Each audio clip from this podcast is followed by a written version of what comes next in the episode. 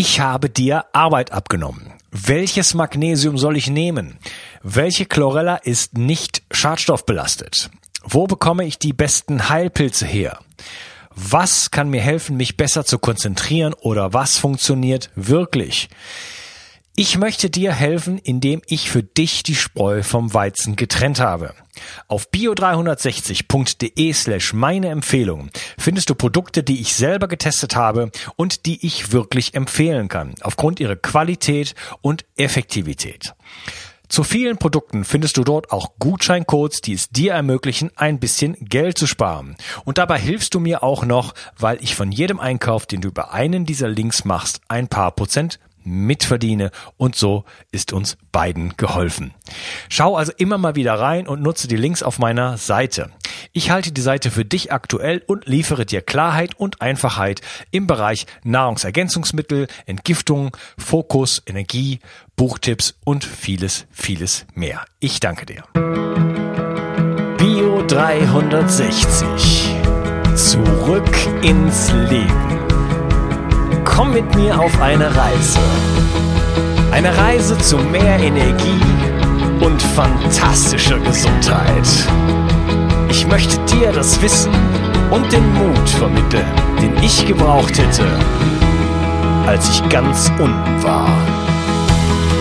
Dabei will ich dir helfen, wieder richtig in deine Energie zu kommen. Zurück ins Leben. Hormone die Sprache unserer Zellen. Testosteron, Östrogen, Cholesterol, Adrenalin und so weiter. Die Hormone sind in aller Munde. Doch verstehen wir wirklich, wie sie funktionieren?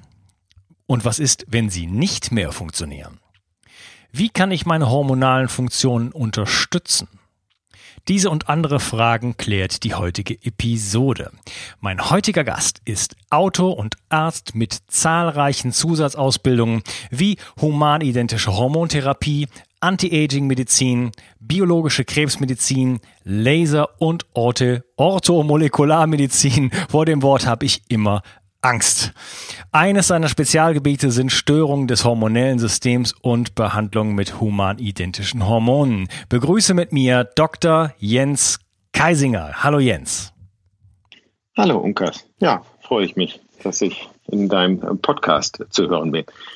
Ich freue ja. ich freu mich auch und das haben wir sehr kurzfristig hier eingefädelt und es ist spät am Abend und wir unterhalten uns über Hormone. Aber bevor wir uns über Hormone unterhalten, stell dich doch mal kurz ein bisschen vor. Ich habe ja nur so ein paar Stichpunkte genannt.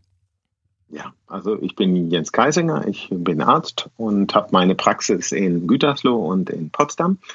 Ich habe eine reine Privatpraxis und wir machen eine biologisch orientierte Medizin. Also die meisten kennen das ja, dass man mit seinem Bluthochdruck oder mit Cholesterinwerten oder mit einer Migräne oder was auch immer zum Therapeuten geht, zum Arzt geht und in der Regel etwas gegen die Symptome bekommt. Und mich in der Praxis interessiert immer, warum jemand etwas hat. Und es ist so, dass die Labormedizin in den letzten Jahren, Jahrzehnten enorme Fortschritte gemacht hat, die sich leider in der Kassen nicht widerspiegeln. Das heißt, wenn man so normal zum Arzt geht als Kassenversicherter, dann hat man ein relativ schmales Potpourri, auf das labortechnisch zurückgegriffen werden kann. Wir können da also wesentlich weitere Werte äh, weitergehen und können ganz andere Werte heutzutage bestimmen und dann anfangen, hinter die Kulissen zu gucken. Und die Frage, die mich halt antreibt, ist immer, warum ist etwas so? Und äh, da gucken wir uns alles Mögliche an. Heute haben wir das Thema Hormone. Hormone sind Grundsäulen in unserer Gesundheit und von daher halt extrem wichtig. Und äh, da werfen wir unter anderem auch einen ganz genauen Blick drauf, um da zu verstehen, was im Körper los ist, in der Hoffnung, dass wir damit einzelne Rosinen aus dem Feuer holen können. okay. Ähm, okay, also ihr fragt nach dem Warum. Ist das, äh, würdest du dich da so einkategorisieren, so in sowas wie funktionale Medizin oder Letztendlich ist es genau das. Also wir lernen in der Medizin ja heutzutage Demut. Ne? Also ähm, viele kennen, dass man so ein großes Blutbild macht oder man macht mal einen Stuhltest. Es wird ein EKG gemacht oder es wird auch mal eine anspruchsvollere Bildgebung wie ein CT oder MRT gemacht. Letztendlich ist das so, dass natürlich die Regulation unseres Stoffwechsels viel feiner ist. Ne? Die Gene, die spielen eine ganz große Rolle. Wir Menschen haben ungefähr 26.000 Gene. Die an- oder abgeschaltet werden können und wie die zueinander an- und abgeschaltet sind, das ist in der Medizin schon ein Mysterium. Und dann macht sich in der ganz modernen Forschung zurzeit auch auf, dass es hinter dieser äh, genetisch und epigenetisch kodierten Ebene noch eine Informationsebene gibt, von der wir überhaupt gar keine Ahnung haben. Und wir versuchen halt mit dem, was wir sehen können, also mit dem Instrumentarium, äh, was wir äh, offen machen können, ähm, sichtbar machen können, Dinge bei uns im Körper zu verstehen und einzuregeln. Aber letztendlich ist es so, dass natürlich viel in der Lebensführung jedes Einzelnen liegt. Ne? Ja, okay, du hast jetzt Genetik, Epigenetik angesprochen äh, und dann hast du von der Informationsebene äh, gesprochen, äh, die das hörte sich jetzt so an, so die, die, die, die ist vielleicht da, aber die kennt man gar nicht. Und äh, man, man lernt Demut in der Medizin. Äh, willst du damit sagen, dass wir eigentlich den Menschen gar nicht richtig verstehen? Genau, also viele Dinge sind unbekannt. Wir wissen nicht, wie, die Natur das regelt. Ne? Und von, von, daher stehen wir halt da. Ne? Wir haben Menschen mit unterschiedlichen Symptomen. Wir sind relativ hilflos. Wir können Schmerzmittel geben, wir können Blutdrucksenker geben. Aber warum das so ist, äh, da stehen wir halt alle vor großen Rätseln. Und dann gibt es halt Dinge, äh, da können wir doch ein paar Schritte weitergehen. Also, dass man zum Beispiel einen Bluthochdruck mit den Hormonen in Verbindung bringen kann, das wissen viele Kardiologen überhaupt nicht. Ne? Und wenn Frauen dann zum Beispiel im Rahmen der Menopause einen Bluthochdruck haben, dann kriegen sie halt klar klassisch den Blutdrucksenker. Denkt man darüber nach und guckt sich das an, wie der Körper das selber regelt, dann stellt man fest, dass, dass tatsächlich die hormonellen Ebenen etwas regeln. Nur wenn man dann sagt, und da werden wir wahrscheinlich im Laufe des Gesprächs auch hinkommen, ne, wie, wie, wie kann das sein, dass ich dann bei jemand, der älter ist, ne, wo die Hormone sowieso runtergehen, wieso muss ich dann auf einmal mit Hormonen arbeiten, obwohl die Natur das ja so gar nicht äh, vorgesehen hat. Ne? Da macht sich natürlich so ein Gedankengang nach dem nächsten auf, mit dem man immer tiefer im Stoffwechsel landet. Und da gibt es dann irgendwann Stopp, weil uns einfach das Verständnis fehlt. Ja, ja okay. Also beim, beim, in, der, in der normalen Schulmedizin ist es, haben, haben wir ja eher eine symptomatisch basierte Herangehensweise. Symptome werden bekämpft, aber du sagst, äh, wenn man jetzt versucht halt zu verstehen, was sind da die, äh, die Ursächlichkeiten, dann kommt man schon auf eine Ebene, zum Beispiel auf die Ebene der Hormone, wo man, wo wir heute drüber sprechen wollen, ähm, wo sich dann doch halt äh, bestimmte Mechanismen abzeichnen, wo man dann doch durchaus eingreifen kann. Vielleicht fangen ganz wir einfach, genau. genau, vielleicht fangen wir mal ganz vorne an und äh, erklär doch einfach mal, was ist überhaupt ein Hormon oder was sind Hormone? Also Hormone sind Stoffe, die äh, das sind stumpf Botenstoffe, ne? also Hormone würde man als Botenstoffe übersetzen und diese Botenstoffe, die werden von speziellen Drüsen, von bestimmten Zellen ausgeschüttet, um im Stoffwechsel an irgendeiner Stelle bestimmte Prozesse anzuregen. Und anders halt als wie wir das kennen von Blutgefäßen, also Blutgefäße enden irgendwo, auch Nervenbahnen enden irgendwo und damit die letztendlich in den letzten Winkel äh, des Körpers kommen, an die Zellen, an die einzelnen Zellen heran oder auch in die Zellen. Ne? Da sind halt die Informationsübermittler, die Hormone. Und über diverse Hormone werden diverse äh, Stoffwechselprozesse gesteuert. Also das ist so im Grunde die ganz tiefe Regulationsebene, über die alles läuft. Ja? Deswegen Hormone sind Grundregulationssysteme in unserem Stoffwechsel. Wenn die wegfallen, dann machen wir im Stoffwechsel echt ordentliche Lücken auf. Und diese Lücken, die muss man sich natürlich leisten können. Ne? Und das ist durchaus nicht bei jedem so. Und deswegen, wenn die Hormone nicht richtig funktionieren, machen sich diverse Symptome auf. Ja, okay. Also das ist äh, eine Kommunikation äh, unserer Zellen könnte, könnte man sagen, die den gesamten Stoffwechsel regeln und aufrechterhalten. Ne? Stoffwechsel, genau. äh, also der Name sagt es ja eigentlich schon im, im, Deutschen sehr, sehr, sehr, sehr gut. Also da werden halt Stoffe umgewandelt und alles Mögliche wird von A nach B transportiert und zwar äh, in einem unglaublichen ja, in einer unglaublichen Ordnung im Grunde genommen. Wenn man von außen drauf guckt, drauf guckt sieht es vielleicht wie ein Chaos aus, weil es so unglaublich komplex ist, aber es ist natürlich eigentlich eine unglaubliche Ordnung und du hattest ja schon angedeutet, wir wissen ja kaum, wie es eigentlich funktioniert. Aber ähm, ja, ähm, vielleicht gehen wir mal zu Anfang darauf ein, was gibt es überhaupt für verschiedene Klassen von Hormonen und äh, was regeln die alles so im Körper? Also die Hormone, die die meisten kennen, ähm, das sind zum Beispiel die Schilddrüsenhormone. Ja, da gibt es das T3 und das T4 und das T4 ist das Speicherhormon, das T3 ist das aktive Hormon. Es gibt das Hormon vom Gehirn, was diese Schilddrüse regelt, das ist das TSH. Das gibt es bei dem Östrogen der Frau genauso. Also das Hirn steuert die Östrogene. Die Östrogene werden dann im Rahmen eines Eisprungs produziert. Beim Mann steuert das Hirn das Testosteron, ne, der Botenstoff, der dann die Hoden steuert in der Testosteronproduktion, ist zum Beispiel dann das LH. Ja. Und dann gibt es die Hormone aus der Nebenniere, die zum Beispiel dafür zuständig sind, dass wir morgens überhaupt aufstehen können. Ne? Das ist das Cortisol, was uns morgens die Energie äh, verpasst, dass wir aufstehen und sagen, juhu, mein Tag, heute mag der kommen, was der will und ich kriege das hin.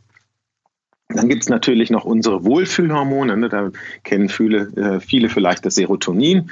Das ist unser, unser Glückshormon. Und dann gibt es das Dopamin. Das gehört zu unserem Belohnungssystem. Und so gibt es bei uns im Körper ganz, ganz viele unterschiedliche Hormone. Bis dahin, dass es ähm, so, so, so Kleinststoffe gibt, die man dann schon nicht mehr als Hormon bezeichnet. Zum Beispiel ähm, das, das Stickstoffmonoxid ist ein Botenstoff der den Blutdruck zum Beispiel regelt, aber auch in der Abwehr eine ganz wichtige Rolle nimmt. Ne? Und das, was für uns eigentlich so im Alltag wichtig ist, also wenn ich jetzt mal so gucke, was spielt bei uns in der Praxis eine große Rolle, dann ist es wirklich, ähm, es sind die Schilddrüsenhormone, es sind die Sexualhormone, also das, was in der Nebenniere, in den Hoden und auch in den Eierstöcken gebildet wird. Es sind unsere Stresshormone, das Cortisol, aber auch das Adrenalin und das Noradrenalin. Und zu guter Letzt kommen noch dann unsere Glückshormone dazu. Das ist also das Serotonin, das Dopamin, das Adrenalin und das Noradrenalin. Und ich denke, ne, das ist ja schon eine ganze Menge, äh, was ich jetzt erwähnt habe. Ne? Das kann man noch viel weiter aufmachen, aber wenn man den Bezug zur Praxis herstellt, dann dreht es sich in der Regel genau um diese Stoffe. Mhm, genau. Dann haben wir noch Wachstumshormone, Oxytocin fällt mir noch ein, so in der, in der Klasse ja. der, der, Wohlfühl, ja. der Wohlfühlhormone, das Bindungshormon. Ähm, und dann natürlich Vitamin D. Ja. Äh, was ja heute auch zu den äh, Hormonen gezählt wird. Ne? Ja, richtig. Ja, ganz genau. Ja, ja, stimmt. Vitamin D, ne? Meisten nehmen es als Vitamin D, äh, als Vitamin, wie es ja auch letztendlich genannt wird. Aber du hast vollkommen recht. Ja, vollkommen recht. Genau, das mhm. hat man falsch einkategorisiert sozusagen. Äh, passt das irgendwo in die andere Kategorie rein oder ist das eine Kategorie für sich, das Vitamin D? das Vitamin D hat auch ganz tiefe Regulationsmöglichkeiten. Ne? Allein in der Krebsprävention äh, spielt das eine ganz große Rolle. Und das ist natürlich ein, ein hochinteressanter Spiegel. Ne? Ich meine, auf unseren äh, Messen, in unseren Arztvorträgen wird halt äh, ganz häufig darauf hingewiesen, dass bei unheimlich vielen Menschen, also manche sagen, dass es bis zu 90 Prozent der Menschen sind, dass die einen Vitamin D-Mangel haben. Und dann wird halt auch darüber gesprochen, wie hoch man das dosiert. Ja, da gibt es dann unterschiedliche Glaubenssätze. Also wir arbeiten zum Beispiel mit Dosierungen, die liegen zumindest in der Dauer Substitution bei 4000 bis 6000 internationale Einheiten. Andere Kollegen gehen deutlich höher. Wir haben allerdings auch schon zwei Patienten gehabt, die sich selber dosiert haben und wirklich hochdosiert haben, die letztendlich dann auf der Intensivstation gelandet sind. Also sowas äh, gibt es da auch. Ne? Und beim Vitamin D ist es halt interessant, wenn das bei so vielen fehlt, da muss man sich natürlich auch fragen, woran liegt das? Ne? Und da ist Vitamin D deswegen interessant, weil es ähm, durch Getreide gebunden wird. Also Menschen, die viel Getreide essen, die binden tatsächlich nicht nur das Vitamin D, sondern auch diverse Mineralien. Ne? Und ähm, das ist halt eine interessante Antwort. Ne? 90 Prozent der Menschen haben den Vitamin D-Mangel, unabhängig davon, ob die jetzt Tennislehrer sind Dachdecker sind oder im Straßenbau sind, also viel in der Sonne sind, ne, ja, okay. haben sie einen Vitamin D-Mangel. Und das hängt tatsächlich mit der Ernährung zusammen. Und das wird ganz wenig diskutiert, ne, dass man dann darauf hinweist äh, und sagt, ah ja, ne, woran liegt es? Sind die Menschen wirklich zu viel drin? Kriegen sie zu wenig Licht ab? Oder wird das Vitamin D aus dem Körper gezogen? Ne? Es wird auch aus dem Körper gezogen. Und das tatsächlich durch Getreide. Ja, interessant. Also du hörst schon, ne? Ja. Getreide ist, äh, also Ernährung spielt bei uns halt eine ganz große Rolle, weil ich letztendlich auch glaube, dass der Mensch einen Hang zum Gesundsein hat, nicht zum Kranksein. Ne? Also wir Menschen haben wirklich einen Hang zum Gesundsein. Und es geht natürlich auch darum, dass man diese Ressource tatsächlich wieder freilegt. Und da legen wir in meiner Praxis ganz großen Wert drauf, dass wir die Menschen in eine Unabhängigkeit entlassen. Also klar, die großen Baustellen, die wollen wir beheben, ne, dass die Menschen gesundheitlich einen deutlichen Sprung nach vorne machen, also quasi aus ihrem Loch rausgekrabbelt kommen und tatsächlich wieder ihr Leben in der Hand haben. Und dann möchte ich, dass sie auch nicht wieder reinfallen. Ne? Also das ist ja so die ganz große Kunst, an den Löchern, die das Leben so bereithält, äh, vorbeizulaufen. Und die Ernährung äh, spielt eine sagenhafte Rolle daran. Ne? Und gerade auch, ne, ich meine, das kennst du auch, dass man äh, einmal darüber nachdenkt, was man isst ne, und was man nicht isst und natürlich dann auch die Frage, wie häufig man etwas isst. Und äh, wir Menschen haben im Grunde wie jedes Lebewesen so ein, so ein, so ein ähm, Reparaturprogramm, so ein, so ein Schutzprogramm, Notfallprogramm. Das kennt jedes Lebewesen, ne, weil jedes Lebewesen kennt Hunger. Und wir haben also zig Notfallsysteme, die bei uns Menschen greifen, wenn wir Hunger haben. Und diese Notfallsysteme sind immer Reparaturprobleme. Und deswegen ist es eigentlich, je kränker man ist, das kann man jetzt auch nicht auf jede Krankheit ziehen, aber so, so, so pauschal kann man das schon mal in den Raum stellen. Ne? Also je kränker man ist, umso wichtiger ist es, dass man dem Körper die Zeit lässt, sich zu regenerieren.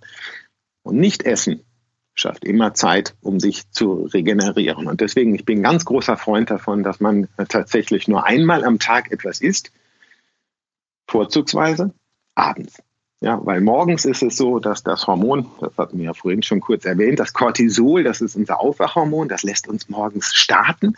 Und das ist auch der Stoff, der dafür sorgt, dass wir gerade morgens körperlich richtig reinhauen können. Also wenn ich ein anspruchsvolles Training machen will, ne, wie, wie, wie Spinning oder irgendwie äh, Mountainbiken durch die Berge, wo man mal so, so richtig reinklotzt und aus der Puste sein will, das sollte man nicht abends machen. Das sollte man morgens machen. Dafür sind wir gebaut. Ne? Der Körper stellt automatisch genug Blutzucker zur Verfügung, die hohen Cortisolspiegel. Die schützen uns vor Schäden durch den vielen Sauerstoff, den wir im Rahmen äh, des Sports dann einatmen. Und ähm, gerade die, die, die Energie wird bereitgestellt, sodass ich auf ein Frühstück überhaupt nicht angewiesen bin. Ne? Ich kann also morgens Höchstleistung vollbringen, ohne dass ich irgendwas essen muss, ne? weil das Cortisol morgens so hoch ist. Ja, abends ja. Interessant. Äh, habe ich heute noch gemacht. Also äh, ich meine, ich mache immer intermittierendes Fast, ich frühstücke so nie ja, und habe heute Morgen Kettlebell-Training gemacht, äh, draußen im, im, im Tau, beziehungsweise im äh, ja, im Tau, sagen wir einfach jetzt mal. Die Sonne hat geschehen, kurze Hose, äh, schön ja. kalt und äh, ja, es ist, also was man da an, an Cortisol sozusagen aberntet, ist unglaublich. Also ich habe mich den ganzen Tag gefühlt wie ein König, muss ich sagen. Äh, ich, und das ist doch, klasse. Ne? Ja. Das ist genau das, was Cortisol macht. Ne? Und äh, wenn man sich dann überlegt, ne, wie geht es Menschen, die das nicht haben? Ne? Wenn man morgens aufsteht, die Nebenniere kriegt nicht irgendwie das hin, was man so äh, braucht als, als moderner Mensch. Ne? Und man steht im Grunde schon auf und denkt, oh, ja, zur Arbeit und eigentlich habe ich keine Lust. Ach, ich würde mich am liebsten krank schreiben lassen. Und das Tag für Tag. Ne? Und dann geht man zum Arzt. Ne? Was, was kriegt man klassisch? Man kriegt ein Antidepressivum. Ja, anstatt dass man guckt, kann das sein, dass derjenige so überfordert ist und auch so, so, so traurig mit dem Job ist, weil ihm stumpf die Energie fehlt, das zu leisten, was er in dem Job eigentlich leisten müsste. Und für diese Energie ist halt das Cortisol zuständig und natürlich auch die Schilddrüse. Ja, und das, was du halt beschreibst, deswegen, sorry, dass ich dich jetzt da äh, so unterbreche, aber ähm, morgens kann man sein Cortisol putschen indem man tatsächlich losgeht und sich körperlich richtig fordert. Und dann ist das Cortisol hoch. Das ist es auch nicht letztendlich für den ganzen Tag, sondern es ist nur für ein paar Stunden hoch. Aber dieses paar Stunden hoch, das Cortisol, ja, das trägt uns durch den ganzen Tag. Mhm. Also mich hat das heute definitiv den ganzen Tag getragen. Ich äh, habe mich wirklich gefühlt, ich hätte, also ich bin nur im Achteck gesprungen heute. Äh, ich habe aber oft auch schon äh, gegenteilige in, äh, Empfehlungen gehört. Nämlich morgens äh, eher vom Training her eher sowas wie einen leichten Dauerlauf zu machen oder so, dann Spaziergang und dann äh, nachmittags so vier, fünf Uhr erst reinzuhauen. Mhm. Okay, hm, gut. Ne? Also wir machen das, dass wir diese Cortisolspiegel darstellen. Also wir haben Testsets, da gibst du über den Tag sieben Speichelproben ab. Das fängt an, dass man das direkt morgens nach dem Aufstehen macht, eine halbe Stunde, Stunde, äh, nochmal Stunde, also sieben Stück bis zwölf Stunden äh, nach dem Aufstehen. Und da siehst du ganz klar, dass das Cortisol morgens hoch ist, nachmittags tief ist. Und was man auch ganz klar sieht, ist, wenn jemand dann am Spätnachmittag oder abends sporttechnisch reinklotzt, dann geht das Cortisol hoch. So, und dann hast du folgendes Phänomen, ne? dann hast du, was weiß ich, jemand, der im Management sitzt, ne? der hat einen total stressigen Tag, ne? dann geht er abends los und beim Spinning oder beim Pump oder beim Mountainbiken haut der dann nochmal ordentlich den ganzen Stress des Tages raus. Ne? Wenn du dann übrigens das Cortisol messen würdest, dann würdest du feststellen, das geht im Rahmen des Spinnings hoch. So, und der, der, der Amateursportler, der Laie, der braucht, um dieses hohe Cortisol wieder abzuarbeiten, doch drei, vier Stunden. So, und dann kommt derjenige jetzt um 21 Uhr nach Hause, das Cortisol ist hoch. Und dann legt er sich schlafen, ne, er ist erschöpft von dem Tag, von dem Sport, der schläft auch gut ein, der schläft drei, vier Stunden und dann ist derjenige hellwach. Und das hängt damit zusammen, dass der sich abends das Cortisol hochgeputscht hat. Das heißt, das Cortisol ist abends tief und das sollte auch abends tief sein. Und wenn man abends Sport macht, dann sollte das ein Sport sein, der im Kontrast zu dem Tagesprogramm steht. Habe ich also einen stressigen Tag, macht es keinen Sinn, abends sporttechnisch nochmal volles Rohr reinzuklopfen, sondern man würde dann eher äh, Yoga machen, äh, Tai Chi, Qigong, Walken, ganz entspanntes Joggen oder sowas. Aber das Klotzen, das würde man morgens machen. Und dass das Cortisol im Rahmen eines anstrengenden Sports übrigens hochgeht, ne, das ist ja ein Schutzmechanismus. Ne? Also im Rahmen des Sportes entsteht Milchsäure, es äh, entstehen ganz viele, wir nennen das reaktive Sauerstoffspezies, entstehen im Grunde ganz viele Radikale. Der Körper rutscht durch den Sport in so einen leichten Entzündungszustand. Entzündung, genau. So, und der Körper schützt sich unter anderem tatsächlich durch das Cortisol. Ja, so, und ich meine, dann gibt es doch nichts Besseres, als wenn ich weiß, dass das Cortisol, egal welchen Stoffwechsel du jetzt nimmst, morgens immer am höchsten ist. Ne? Genau da würde ich dann tatsächlich auch die sportliche Höchstleistung einfordern. Ja, ja so, verstehe. Das, das, ja, das heißt, das heißt, da bin ich sozusagen am besten geschützt vor den schädlichen Nebenwirkungen des Sportes. Ganz genau. Und hast halt den Effekt, dass du durch diesen Sport tatsächlich auch einen Reiz an die Nebennieren gibst, mehr zu machen. So, und damit bist du den ganzen Tag über leistungsfähiger. Ne? So, und da hast du dann das äh, Phänomen, ne, wenn du dann Menschen vor dir sitzen hast in der Praxis, ne, dann merkst du, die, die, die laufen auf Kante, ne? die, die schlafen schlecht. Jetzt morgens, wenn man dann um halb acht zur Arbeit fährt, ne, dann um halb sieben aufzustehen, um eine Stunde Sport zu machen, ne? oder um, um, um sechs aufzustehen, das kriegen die gar nicht hin. Ne? Und dann stehst du im Grunde da und hast vielleicht auch im Speichel gemessen, dass das Cortisol bei denen viel zu tief ist, dass sie auch tagsüber überhaupt nicht leistungsfähig sein können. Und dann gehst du raus und sagst, also weißt du was, Frühstück lässt du weg. Und dann fängst du morgens an, stehst anderthalb Stunden später früher auf, um dann eine Stunde Sport zu machen. Hm, das geht tatsächlich an der Realität vorbei. Ne? Das funktioniert nicht. Ne? Dann ja, stehst ja, wenn, man, wenn, man das, wenn man das Frühstück weglässt, sagen wir mal, das Frühstück dauert eine halbe Stunde, dann kann man eine halbe Stunde rausgehen und ein kleines Hit-Training machen, danach eine kalte Dusche nehmen und danach fühlt man sich wie ausgewechselt. Also das, das, ja. das, das, kann, das beobachte ich ja an mir selber, wenn ich morgens mhm. Interviews zum Beispiel habe und ich habe auch mal, äh, komme auch nicht jeden Tag aus dem Bett, äh, leider noch nicht so, dass ich de denke, ich will äh, die Welt umarmen und Bäume ausreißen. Ja. Oft, oft schon, aber manchmal auch nicht. Gerade in den letzten Tagen hatte ich drei Tage, da weiß ich nicht, was passiert ist, aber ganz unfassbar schlecht geschlafen. Ja. Und ähm, dann fühlt man sich so. Aber wenn man dann äh, tatsächlich ein bisschen, ein bisschen Training macht, also an diesen, wenn ich ganz schlecht schlafe, dann mache ich kein hartes Training, aber trotzdem gehe ich ein bisschen raus und, und, und fordere mich ein bisschen und bringe mal den Puls hoch und so weiter. Und setze mich auch der Kälte aus und der Sonne in kurzer Hose, Dopaminlevel gehen ja. dann hoch und so weiter. Ja. Danach fühlt man sich wie ausgewechselt und der Verstand ist wieder klar und Freude ist da und äh, Lebenslust und Lebenslaune ist da. Also das ist das, äh, sag mal ja. so, das, das lohnt sich auf jeden Fall, ähm, sich auch die Zeit zu nehmen und wie gesagt, man kann sie ja zum Beispiel beim Frühstück äh, gut einsparen. Ja, das, ähm, was wir dann halt machen, ne, also man muss halt gucken, es kriegt tatsächlich nicht jeder hin. Ne? Das, was wir dann an der Stelle machen, wenn wir das also messen, dass die Cortisolspiegel tief sind, dann setzen wir Cortisol zu. Wir gehen also wirklich los und verabreichen den Menschen dann Cortisol, ne, und zwar das, was die Nebenniere auch bildet. Das hat nichts mit dem Cortison zu tun, was man gibt, äh, wenn man Räume hat oder schwere ja, erklär, Allergien. Erklär mal bitte kurz den Unterschied zwischen Cortison und Cortisol. Also Cortison hat erstmal im Körper überhaupt gar keine Wirkung. Das ist eine Speicherform. Ja, das, was bei uns wirkt, das nennt man Cortisol.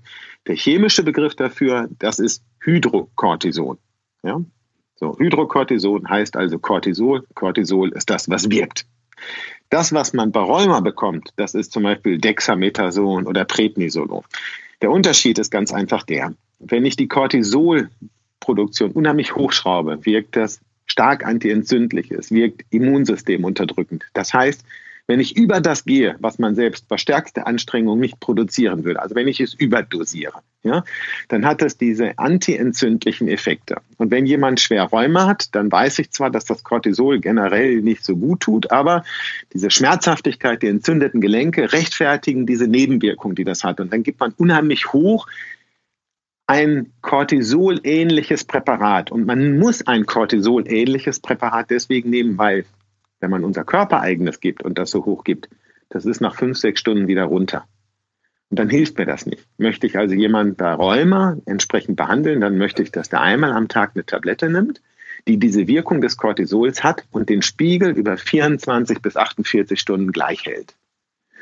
Und das geht mit Cortisol nicht. Also mit unserem körpereigenen, sondern da muss man synthetische Abkömmlinge nehmen, diese synthetischen Glukokortikoide. Und das ist zum Beispiel das Prednisolon. Und wenn du das morgens nimmst, dann hält das mindestens über 24 Stunden einen gleich hohen Spiegel. Und damit ist es über 24 Stunden tatsächlich auch stark antientzündlich. Okay, aber das kannst du also mit unserem körpereigenen nicht machen. Ne? Während ich, wenn ich also jetzt jemand in der Praxis habe, der morgens zu niedrige Cortisolwerte hat und überhaupt nicht in Schwung kommt, den kann ich tatsächlich so ein bisschen aufs Treppchen helfen, indem ich dem sein Cortisolspiegel morgens anhebe, in einen höheren Normbereich. Also ich hebe den nur in einen Bereich an, der für andere üblich ist. Mhm, okay, mit Cortisol, ja, man, aber nicht mit genau. Cortison. Genau. Da kommen wir aber dann später dazu, denn da reden wir dann über die äh, humanidentische Hormontherapie.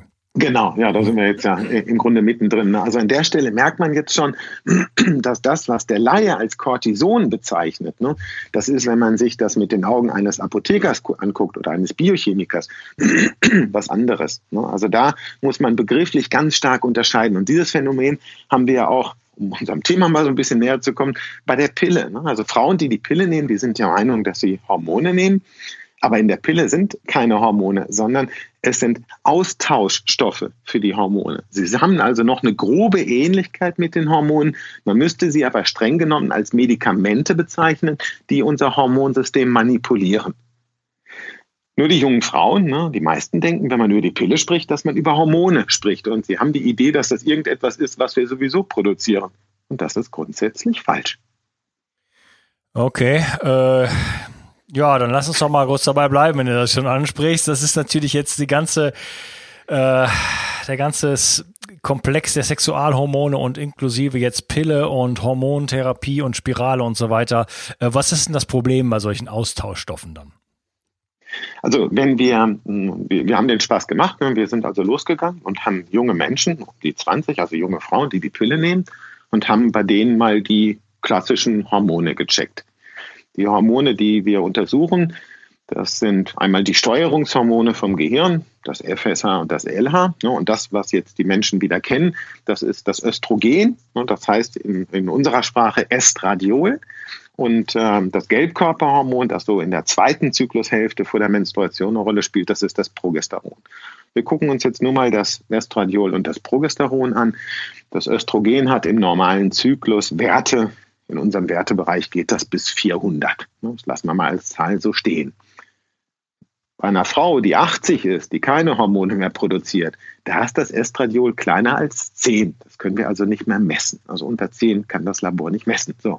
Und jetzt kommt's, ne? wenn eine junge Frau die Pille nimmt und du untersuchst diese beiden Stoffe, also das Estradiol und das Progesteron, dann stellst du fest, dass die Werte bei dieser jungen Frau genauso hoch sind wie bei der 80-Jährigen. Das heißt, diese beiden Stoffe sind nicht mehr nachweisbar. Oh je. Das heißt, die Pille versetzt eine junge Frau in den hormonellen Status einer 80-Jährigen. Und was bedeutet das? Hm, also historisch, ne, also man, man, kann das historisch erklären, warum das so ist. Ja? Also letztendlich ist es so, dass die Pillenhormone dem Hirn vortäuschen, dass sie Hormone sind. Also das ist im Grunde wie das äh, ein, ein trojanisches Pferd. Ne? Also das Hirn hält diese Stoffe, die in der Pille sind, für körpereigene Hormone und stellt deswegen die eigene Hormonproduktion auf Null. Die Stoffe, die in der Pille sind, sind aber streng genommen keine körpereigenen Hormone und haben damit natürlich auch nicht das Wirkprofil. Das heißt, die Hormone, die wir Menschen selber produzieren, die haben natürlich im Körper zigtausende Andockstellen. Die haben hunderte von Aufgaben, die wir erledigen müssen. Die sorgen dafür, dass hunderte von Genen abgelesen werden. Dieser Austauschstoff, den man gibt, der kann das überhaupt nicht der wird auch gar nicht verstoffwechselt. Also unsere körpereigenen Hormone werden ja auch in andere Stoffe noch abgebaut, die alle auch noch ihre Funktion haben. Und wenn ich diesen Stoff auf Null setze mit seinen zig sägenfachen Wirkungen und tausche das aus gegen ein Medikament, das dem Hirn Hormone vortäuscht, ja, und das selber im Grunde mehr Nebenwirkungen als eigene Wirkungen äh, gute hat, ja, dann ist das im Grunde etwas, das ist eigentlich eine Katastrophe. Ja, ich wollte gerade Jetzt sagen, ist das, ist so, doch, das, ne? das, ist doch der Wahnsinn. Wie kann man sowas denn überhaupt machen? Also wie kommt man auf so eine Idee? Naja, in der, in der Diskussion, also erstmal ist die Pille unheimlich etabliert. Ne? Da gibt es auch ein gewisses Marktinteresse, was natürlich dahinter steht. Na ne? klar, also wenn du Hersteller von einer Pille bist, dann machst du damit schon einen ordentlichen Umsatz. Ne? Weil ganz viele junge Frauen äh, nehmen das. Ne? Und äh, entstanden ist ja diese Idee, dass man das macht, letztendlich äh, daraus, dass man früher gedacht hat, dass die Hormone nur außen an der Zelle etwas auslösen. Also im Grunde, wie ich das mit einem äh, Schlüssel habe, wenn ich in meine Haustür rein will. Der Bart, der muss passen, sonst geht die Tür nicht auf. Aber wie der Griff aussieht, ist ja scheißegal. Man hat früher gedacht, dass die Hormone nur außen an der Zelle festmachen und dass dieser, dieser, dieser Schlüssel, der Bart, der muss passen. Wie der Griff aussieht, das ist im Grunde egal. Daran kann man rummodeln, das kann man verändern, das macht keinen Unterschied. Heute wissen wir aber, dass die Hormone in Gänze eine Wirkung haben. Und sie bleiben nicht außen an der Zelle kleben, sondern sie dringen in die Zelle ein und verrichten auch wichtige Aufgaben an unserer Erbsubstanz. So, spätestens als man das begriffen hat, hätte man die Pille vom Markt nehmen müssen. Ne? Aber die Pille ist sowas von etabliert und es gibt halt ein Finanzinteresse dahinter. Es ist bequem. Und heute, äh, wo man das weiß, also es gibt ja auch diverse Experten, die das wissen, ne? da gibt es so eine Schaden-Nutzen-Abwägung. Ne? Man hat also die Idee, dass ungewollte Schwangerschaften in der Masse, wie sie vielleicht entstehen würden, wenn die Pille nicht genommen würde, dass das äh, von dem gesundheitlichen Schaden größer ist als das, was die Pille anrichtet. Ja, und das, das, so, Ab, das Absetzen der Pille ist ja auch nicht so ganz ohne, oder? Kann man da einfach so aufhören damit? Also mit der Pille kann man sofort aufhören, aber es gibt bei jungen Frauen tatsächlich das Problem, dass es teilweise zwei Jahre nach der Pille, nach dem Absetzen der Pille hat das Hormonsystem sich noch nicht erholt. Das heißt, das eigene System muss ja dann erstmal wieder anspringen. Und das ist ganz häufig bei den Frauen ein Problem. Und wenn sie dann die Pille absetzen, dann ist es so, dass sich die männlichen Hormone relativ schnell erholen. Ne, oder die bleiben auch von, je nachdem, was das für eine Pille ist, drückt sie halt auch die männlichen Hormone. Aber sagen wir, die männlichen Hormone, die sind jetzt nicht verändert worden. Die sind dann natürlich da. Die Pille ist abgesetzt und ähm, die, die Pille hat ja auf das Hautbild teilweise einen wirklich guten Effekt. Ne? Und wenn man die dann absetzt, ne, dann fehlt dieser Effekt auf die Haut mhm. ne, und äh, die männlichen Hormone überwiegen und dann hat man teilweise ein katastrophales Hautbild danach. Ja, okay. Ja, das also, geht dann so lange, bis der Körper sich hinsichtlich seiner eigenen Hormonproduktion dann wieder erholt hat. Ne? Und deswegen sagen wir halt, ähm, also ich selber habe drei Töchter äh, und äh, meine beiden älteren Töchter, die kommen jetzt in den nächsten Jahren in das Alter, wo das äh, hinsichtlich Verhütung wahrscheinlich auch ein Thema wird. Ne? Die wissen ganz genau, dass die äh, Pille eine Katastrophe ist. So, und man äh, muss die Pille heute auch nicht einsetzen. Es gibt äh, Verhütungsmethoden ähm, über Kupferkettchen zum Beispiel, die in die Gebärmutter eingebracht werden oder es wird so, so, so ein Kupfergeflecht in die Gebärmutter eingebracht. Also es gibt tatsächlich Verhütungsmethoden, die nicht hormonell sind, die auf der Basis von Kupfer laufen. Und ich kann es echt jedem empfehlen, ne? eine hormonelle Verhütung Finger davon lassen. Ja. ja, also wenn man ins Hormonsystem aber eingreift, ne, dann muss man sich darüber im Klaren sein, dahinter steht ein Evolutionsgeschehen von zwei Millionen Jahren. Ne, und da hat die Natur was ganz Großartiges entwickelt. Das platt zu machen durch die Pille macht keinen Sinn.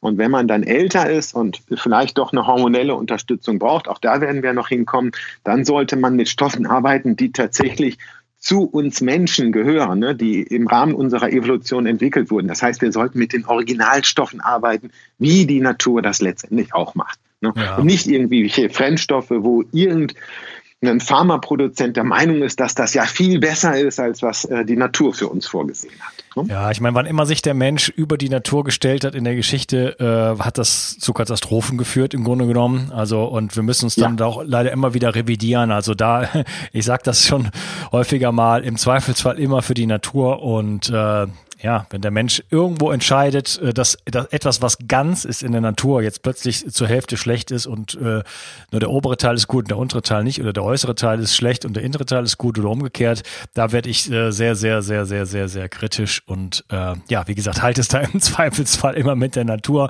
und ich glaube, da kann genau. ich relativ wenig mit falsch machen erstmal. Was mich noch interessieren würde, ist, du hattest jetzt, jetzt wo wir noch über die Pille geredet äh, haben und über äh, das Östrogen zum Beispiel, du hast gesagt, ja, die, äh, die, diese, diese Hormone, wir sprechen ja im Grunde von allen, aber jetzt reden wir gerade vom Östrogen, das hat hunderte, wenn nicht tausende von Aufgaben. Es geht um, um, um, äh, um epigenetische Faktoren äh, und so weiter. Nennen mhm. wir doch mal nur so ein, zwei, drei wichtige Sachen, um mal so ein bisschen klar zu machen, was das sonst noch so alles im Körper der Frau macht oder auch des Mannes. Mhm. Also äh, vielleicht nehmen wir mal so ein typisches Bild einer Frau, die im Rahmen der Menopause in die Praxis kommt. Ne? Ähm, das, was viele Frauen dann kennen, sind Hitzewallungen und Schweißausbrüche. Ja? Dann kennen viele Frauen die entsprechenden Schlafstörungen, dass man also in der zweiten Nachthälfte wach ist. Dann gibt es Veränderungen im Blutdruck.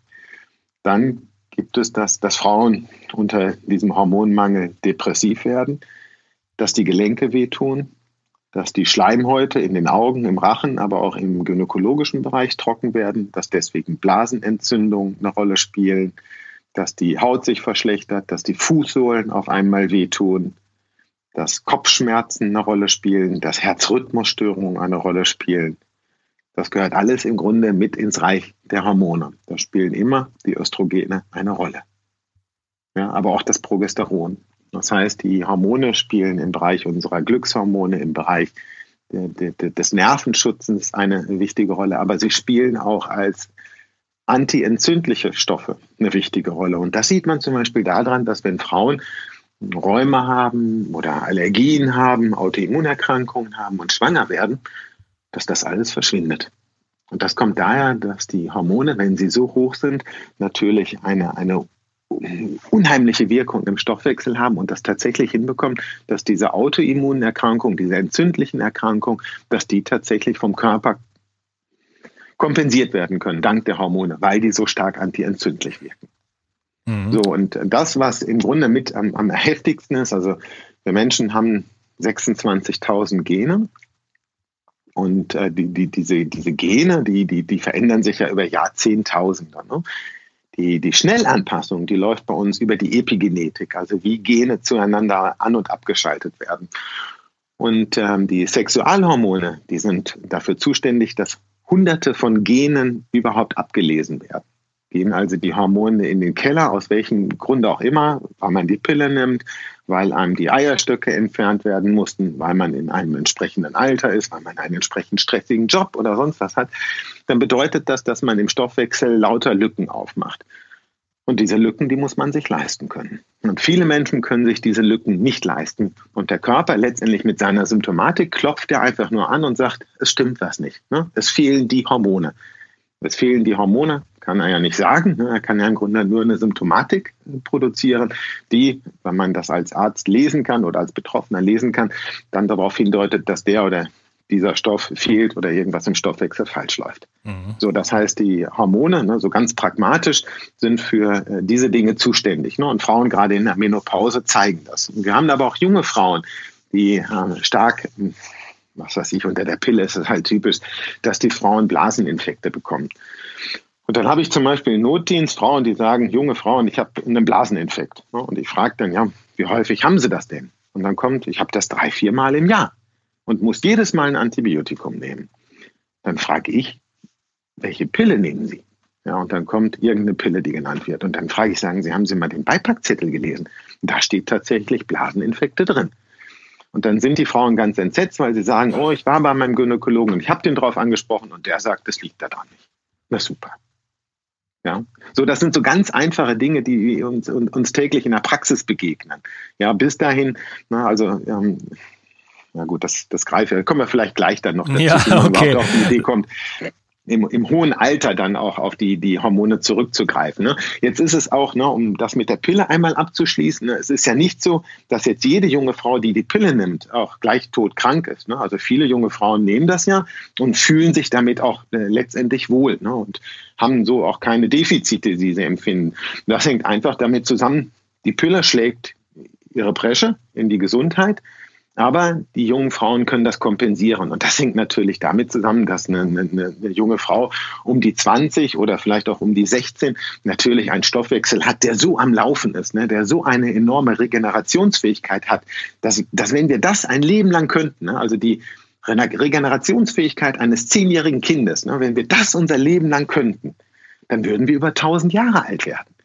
Und eine 15-Jährige ist schon etwas schlechter dran als die 10-Jährige, aber immer noch so, äh, dass wir mehrere hundert Jahre alt werden könnten. Und natürlich ist es dann so, dass der Körper das kompensieren kann. Das geht auch noch mit 25, ne? das geht vielleicht auch mit 30.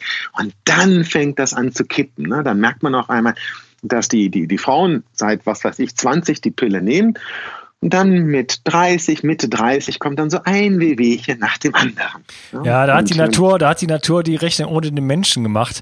Äh, das, ja. das ist ja clever gedacht, aber es, äh, die, die Feedback-Mechanismen müssten eigentlich irgendwie schneller sein, weil äh, wir versauen uns ja unsere Gesundheit gerade deshalb, weil es so gut funktioniert sozusagen.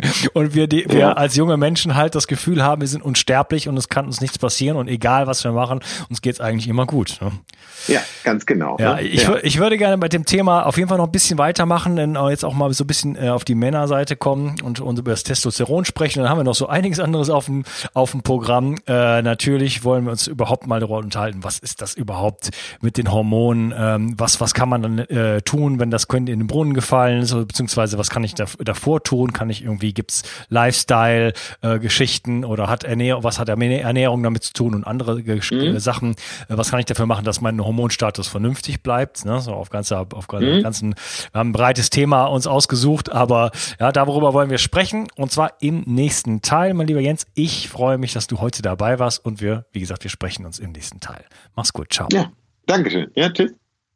Ich möchte dir etwas schenken. Und zwar habe ich dir einen Audiokurs aufgenommen, wo ich dich in sieben Schritten zu mehr Energie und fantastischer Gesundheit führe. Das Einzige, was du tun musst, ist unten in der Description auf den Link zu klicken, dich dort einzutragen und dann bekommst du von mir kostenfrei diesen Audiokurs nach Hause geliefert. Wenn du das Gefühl hast, dass ich heute deinen Tag ein bisschen schöner gemacht habe, dann möchte ich dich einladen, auch meinen Tag etwas zu verschönern und auf iTunes zu gehen und für mich dort eine 5-Sterne-Bewertung und eine Rezension zu hinterlassen.